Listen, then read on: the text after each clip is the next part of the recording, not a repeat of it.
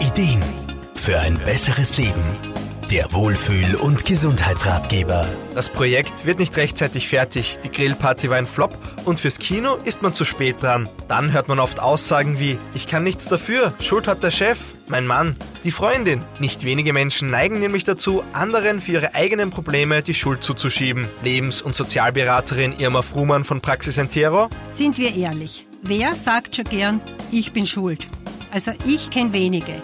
Die Schuld bei meinem anderen zu suchen ist natürlich viel leichter und einfacher, als seinen eigenen Anteil an dem Ganzen zu sehen. Die Suche nach dem sogenannten Sündenbock für Misserfolge kostet aber auch Energie und führt vor allem dazu, dass man langsam aber sicher das Gefühl bekommt, immer in der Rolle des Opfers zu sein. Dass sich das auf Dauer nicht unbedingt gut auf unsere Gesundheit auswirkt, braucht man, glaube ich, nicht extra erwähnen.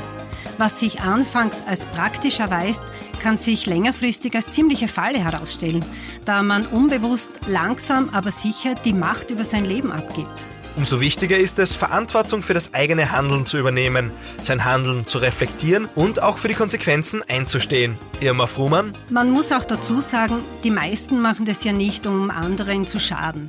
Meistens handelt es sich so um eine Art Selbstschutz, weil man vielleicht als Kind oft die Erfahrung gemacht hat, einfach nur bestraft oder runtergemacht worden zu sein, wenn einem was daneben gegangen ist. Solche Verhaltensmuster zu erkennen und Strategien zu erarbeiten, wie ich heute als Erwachsener mit solchen Situationen Situationen umgehen kann, kann schon ein erster wichtiger Schritt in Richtung Eigenverantwortung sein. Ehrlich zu sich sein und bei sich selber beginnen, ist bei Gott nicht einfach denn es heißt auch, sich einzugestehen, dass man auf irgendeine Art und Weise an dem beteiligt ist, was passiert.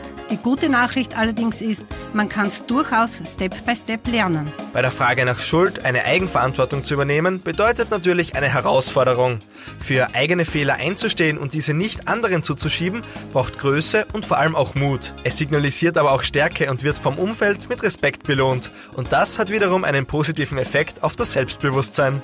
Markus Kropatsch, Serviceredaktion. Der Wohlfühl- und Gesundheitsratgeber wurde präsentiert von Soundlarge AT, das Tonstudio für Radiospots, Telefonschleifen und Shingles. Soundlarge geht ins Ohr. Jede Woche neu.